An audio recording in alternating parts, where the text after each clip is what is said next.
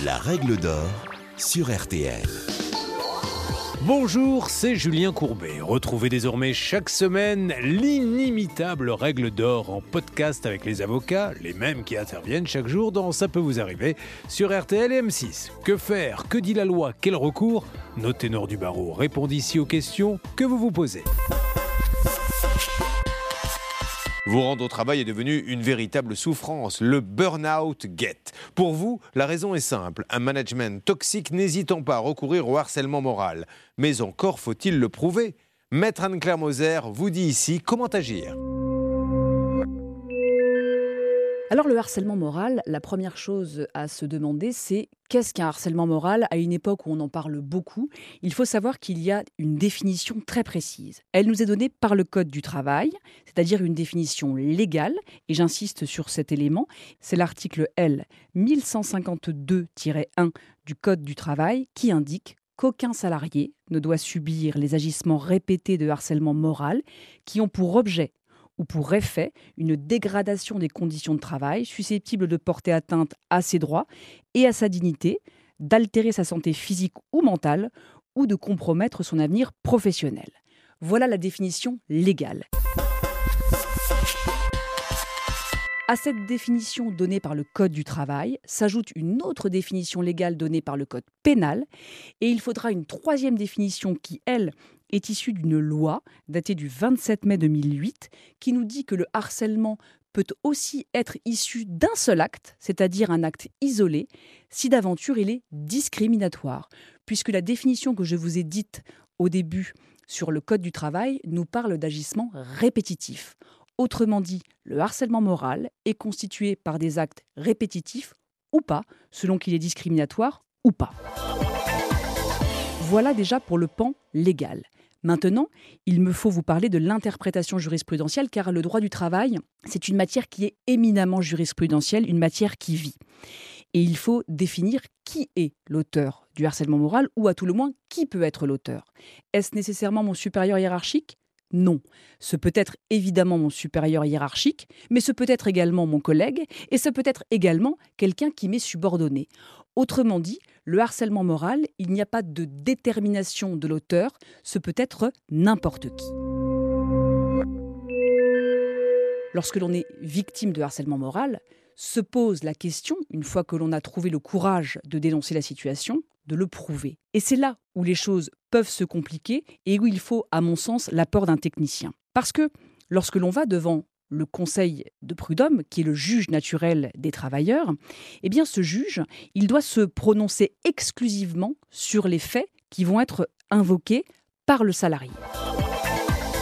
Je précise, le salarié va invoquer des faits, des faits auxquels l'employeur peut être tenté de répondre en disant oui, mais il y a eu d'autres choses, d'autres faits. Et là, le juge et la jurisprudence est très claire. Non, on impose à l'employeur de répondre uniquement sur ce qui est évoqué par le salarié et certainement pas de déplacer le débat sur un autre terrain. Ça paraît rien, mais c'est extrêmement important. Je vous ai parlé tout à l'heure de l'auteur du harcèlement moral, ce peut être n'importe qui, et ce qu'il faut savoir, c'est aussi que la jurisprudence se fiche de savoir si le harcèlement moral était intentionnel ou pas. La question a pu se poser à un moment de se demander s'il fallait une intention, une intention maligne. Eh bien, la Cour de cassation a répondu sans ambiguïté dans un arrêt du 10 novembre 2009 qui depuis fait jurisprudence, comme l'on dit, et elle affirme que le harcèlement moral est constitué indépendamment de l'intention de son auteur. Ça veut dire que peu importe que l'auteur ait mésestimé la portée de ses actes, à partir du moment où la personne a été harcelée, eh bien, il y a une faute qui est en tant que telle condamnable. La preuve, je vous en parlais il y a un instant, mais maintenant je me dois d'aller un peu plus loin pour vous dire qu'elle s'administre en trois phases. Première phase, le salarié apporte des faits précis et le juge vérifie la matérialité et la concordance de ces faits. Deuxième phase, le juge, avec les éléments qu'il a entre les mains, va décider si ces faits font supposer un harcèlement.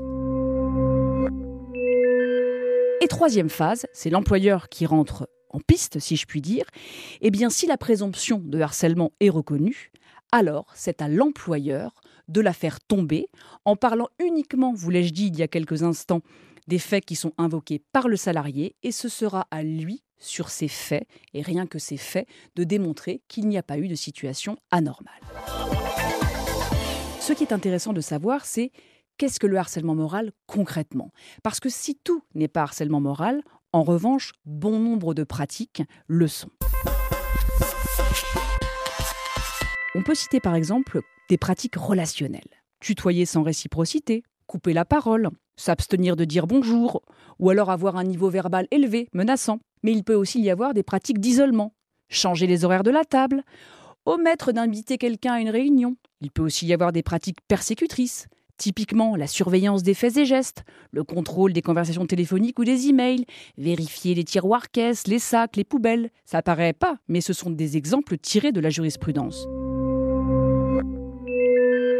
Il y a aussi toutes les pratiques punitives, faire par exemple des notes de service systématiques, surtout quand on a la personne juste à côté de soi, affecter quelqu'un dans un service de façon autoritaire ou encore, et la liste n'est malheureusement pas exhaustive, une incohérence dans les procédures d'évaluation.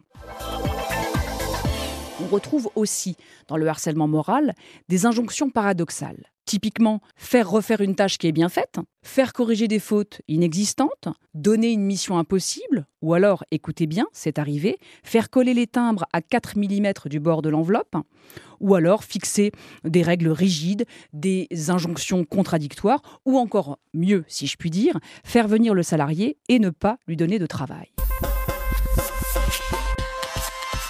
Puis, il y a comme autre exemple organiser l'hyperactivité du salarié en lui fixant des objectifs irréalistes ou alors en intensifiant sa charge de travail dans le temps imparti.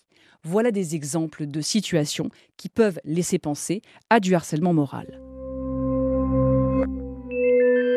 En revanche, tout n'est pas harcèlement moral, et à ce titre, il faut garder à l'esprit que l'exercice légitime du pouvoir disciplinaire par l'employeur ne peut pas être constitutif d'un harcèlement moral. Autrement dit, Imaginons que votre employeur vous notifie un avertissement.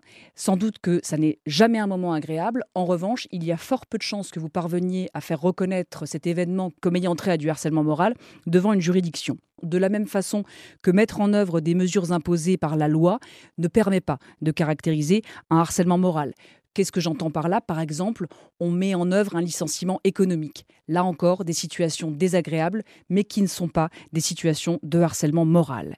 Il y a également des demandes qui peuvent être mal comprises, mais dès lors qu'elles figurent dans votre fiche de poste, eh bien là encore, cela ne sera pas retenu comme étant du harcèlement moral. Pour en terminer sur cette matière extrêmement vaste sur laquelle on pourrait passer des heures, tant là encore la jurisprudence nous montre des exemples foisonnants, gardez à l'esprit que le harcèlement moral se caractérise par des agissements répétitifs ou un acte isolé s'il est discriminatoire. Et surtout, si vous vous retrouvez dans une telle situation, je vous conseille vivement d'en parler et de venir voir un avocat ou des associations de défense de personnes ou de salariés, car c'est une situation qui est anormale et qui doit être portée en justice.